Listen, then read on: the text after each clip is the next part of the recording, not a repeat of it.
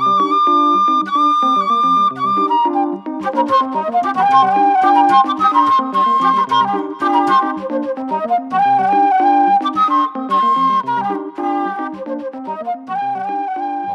最近的灵感来源，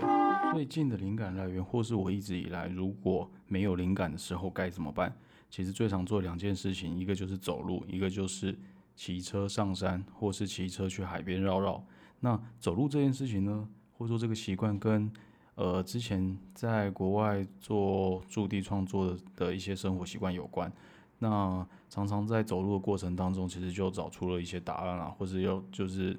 呃天外飞来一笔的一些灵感。或是说，它有点像是你会突然顿悟了出一些什么，像有一次晚上突发奇想，一个心血来潮，就从淡水走到了台北车站这样的距离。那在国外的话，其实每天走个几公里，这个其实也都稀松平常的事情啦。灵感来源跟灵感穷的时候该怎么办的，呃，解法就教给大家。